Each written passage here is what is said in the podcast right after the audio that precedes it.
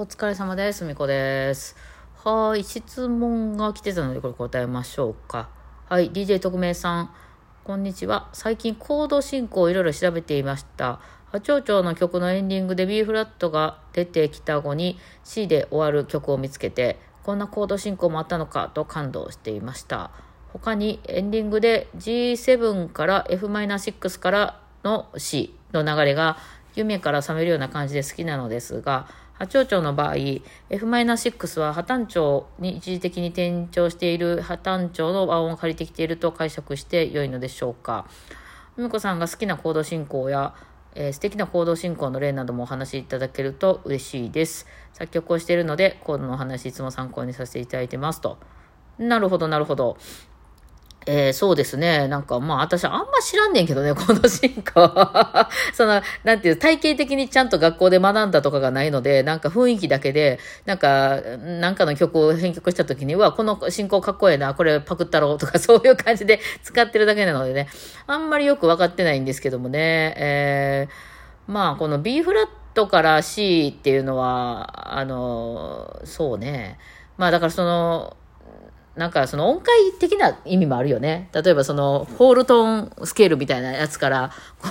あの順番に、だから A フラット、B フラット、C みたいな、あのとか使ったりもするよね。まあそういうのもあるし、まあなんかそういう、あのなんかの代理コードみたいなのかもしれないですよね。まあこの言うてはる F7 からの F-6 からの C っていうのは、まあ流れとしては G7 から C っていうその大股流れがあって、その間にサブドミのマイナー入れてるってことなのかなというふうにですけど、ちょっとね、これちょっとややこしいんで、あのもうちょいわかりやすく説明したやつ、 Voicy で出しますわ。ちょっとこの匿名さんに対する答えでは全然ないんですけど、まあ私が好きなこう流れとか、まあ、とこ、これね、エンディングが終止系のやつちょっと出しますね。まあ、こんなんあるよ、みたいなね、うん、説明、私が理解してる説明。だから全然専門的じゃないです。まあ、これに関してはほんまに私は現場で、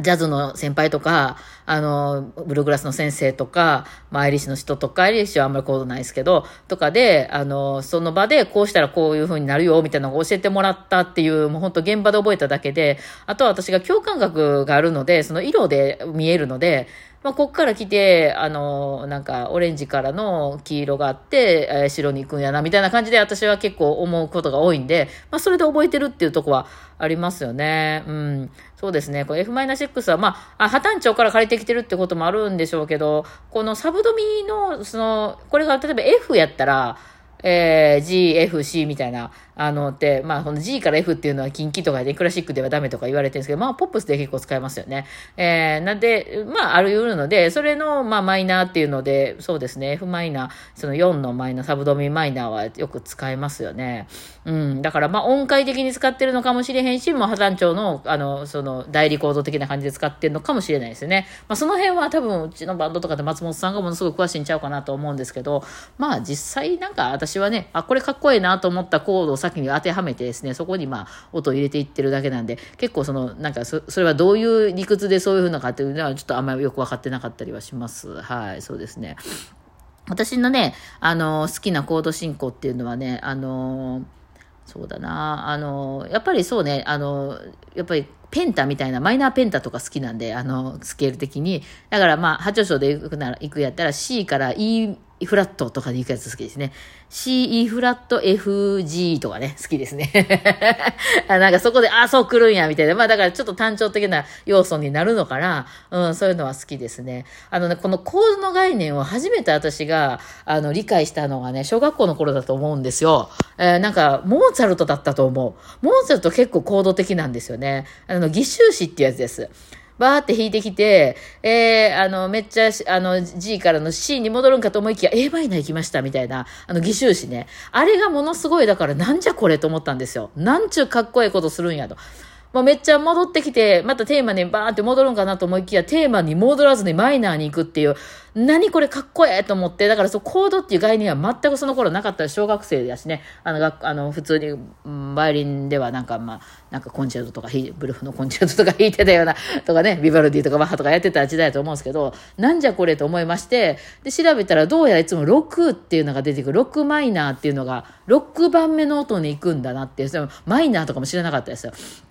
だから、ドミソに戻らず、ラドミに戻るんやなっていう概念は、なんか初めにありましたね。で、これかっこいい、これかっこいいって言って、そういう風に義手詞が出てくる、その、そこでちょっとこう、まあ、一聴したりするような曲とかめっちゃ好きで、もうちょっとよく出てきましたね。なんかそういうの出てきたりとか、あとはもうちょっと最近の曲でプロコフィエフだったり、ラベルだったりっていうのはそういうのよく出てきたんですけど、で、まあ、えっとコードなんや、これがっていうのが分かるのはもう音大とか入ってからでしたけどね、それまでの間になんかこの流れがめっちゃかっこいいみたいなのを、まあ、ピアノの伴奏は私全部弾く人だったんで、コードが、あの、取る人なんで、私はメロディーじゃなくてコードを取る人なんで、バイオリンで、例えばコード弾いて、あの、メロディーだけ弾いてても全然面白くないので、まあ、家でですね、ピアノ伴奏譜一緒に、まあ、どうせ買うじゃないですか。それを一生懸命弾いてみてですね、えーそれに対しての、ああ、こっち上はずっとドミソ、ドミソって弾いてるだけやけど、ああ、コードが後ろでコードっていうか伴奏が変わっていくんだな、みたいな。あれはなんかその面白いなと思います。だからリフ的な、昨日もちょっとね、ライブの途中で喋ってたんですけど、まあ、ギタリストとかそういうリフ的なの使うよねって言って、ちょうどね、受験でいうあの、スノーマンっていう曲が、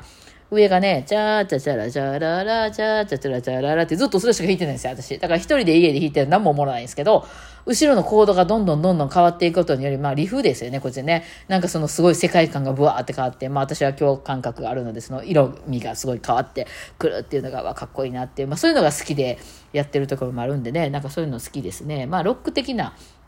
あの流れのコード進行は好きで、それこそ昨日初めて弾いてみたその、えっ、と、マリオのピーチの曲の、まああれはもう鉄板のコード進行だと思うんですけど、好きですね。ああいうの、すごいロック、ロックバラードみたいなやつええなと思いますね。ああ、なんかここの、ここからこう、この進行がええねんな、みたいな。まあ音楽の聴き方、基本私そういう聴き方なんで。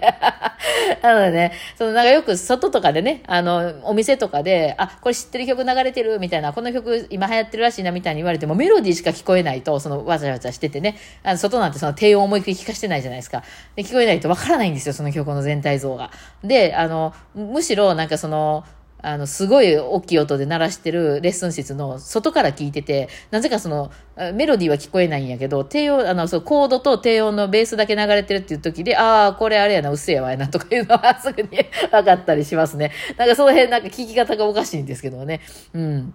まあだからそういう人っていうのはアドリブやりやすいんじゃないかなと思いますので、いろいろね。いや、面白いですね。まあちょっとそれちょっとあの後で説明させてもらったけど、明日の Voicy の朝で多分、うん、あのコードの説明ちょっと、終止系の説明でもしてみようかなと思います。はい。よかったら聞いてください。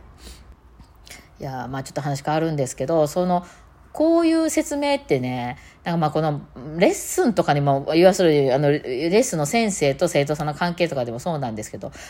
なんかさ、あんまり専門的になりすぎると、その教わる方としては難しすぎて分かんなくなるっていう、まあだからま、私のバイオリンがまさにそれで、その、ば、ば私バイオリン行き行くところまで行っちゃってるんで、その、え例えば本当に初心者に習う人にこの教えるときっていうのはやっぱしょうもないっていうのが出てきてしまうんですよ、まず。いや、もちろんお仕事なんで、そこはなんとかせいやっていう話なんですけど、やっぱそのあまりに差がありすぎて、その、つまらなくないかというようなことを私はまあ先生たちの間でとかしたときに、いやいや、生徒さんに教えるのめっちゃ楽しいで、こんな楽しい仕事ないやろって言ってる先生っていうのは、まあ言うたらその専門家的にはちょっとなんて言うんですか。あの、レベルがまだそこすごいいわゆる上まで行ってない人の方が多いかなっていうか、まあもちろんコミュニケーションが人と喋るのが好きっていう人はいますよ。だけど、まあ例えばその結構その音楽教室の先生になるのギリギリでしたみたいな、その音楽のその他の楽天とかあんまりやってなくて、あ例えばロックバンドでずっとギター弾いてて、で、まあ、の音楽の先生になりたいっていうので受けたけど、そういう音楽の技術とか音大とかでちゃんと習ってないから、なんかそのテストがギリギリやけど、まあこの先生ギター上手いんで、まあギリギリ入りましたみたいな先生とかっていうのを聞くと、もうレッスン超楽しいって言うんですよね。だから多分近いんだと思うんですよ、ちょっと生徒さんに。えー、まあそういう意味で言うと、例えばその私が、例えばこういうコード進行を皆さん説明するとか、あとね、昨日その、私とね、つついと、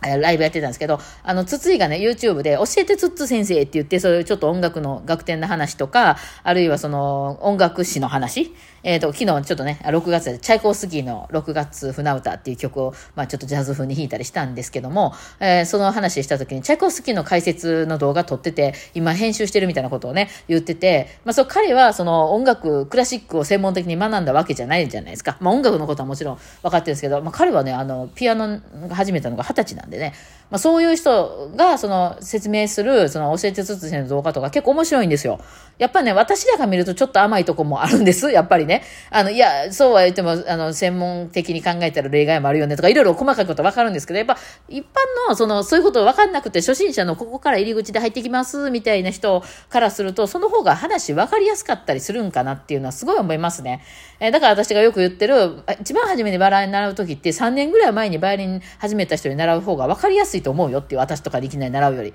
と思うんですよ。うん。ね。だから私のそのコード進行ってまさにそういうところやと思うのは、私は専門じゃないんで、なんかふわっと雰囲気でやってきたので、まあ、その、だから専門家からしたら、いやいや、そういう話じゃなくて、そんな、そんな、バッとまとめて話されたら例外もあるやんとかね、いう話があると思うんですけど、その、いわゆる、ちょっとその、いろんなレベルの人がいろんな、あの、説明していいんじゃないかなって思いますよね。まあ、その、例えばその、ね、あの、野球習いたいって、その、ほんなに初心者が、初心者がいきなりさ、あの、大谷選手に習っても、なんかもう、ふわっとしすぎて意味がわからないじゃないですか。なんか、多分、ふわっとしたこと言い張ると思うんですよ。重心を上にとか、ようわからんこと言い張ると思うんですよ。で、そんなこと言われても、その、すごい上手い人はわかるかもしれんけど、これから野球やんねんみたいな人は、わからんじゃないですか。それやったら、ちょっと昔、甲子園に出たことがあるみたいな、おっちゃんとかの方が、なんか具体的でわかりやすかったりもしますよね。だから、なんかそ、それぞれに、なんか、それぞれに皆さん役割はあると思うんですよ。だから私そんな専門音大出てないから教えれないとか、そんなことは全然ないと思うし、もちろん専門家に教えるねがある程度やっぱ上手い人とかね、そういうやってきてる人が必要やと思うんですけど、だから私のバイオリンの知識とかが活かせるのはやっぱ音大生とかじゃないかなと思いますね。えー、ね、逆に言うとね。ただ、そのポップスの概念っていうのは私は現場であれやこれやこれどうすんのとか、松本さんこれようわからんねんけどとか言ったら、これはな、サブドミでサブドミって何とかいう話を聞いてですね、いろいろ教えてもうた内容なので、だからまあ、コードとかに関しては結構ひょっとしたらわかりやすいかなっていう気がしますね。こっちもまだ勉強中っていうところはあるんでね。えー、だからまあ、ちょっと説明してみようと思います。はい。ってなわけで今日はこんな感じでお疲れ様でした。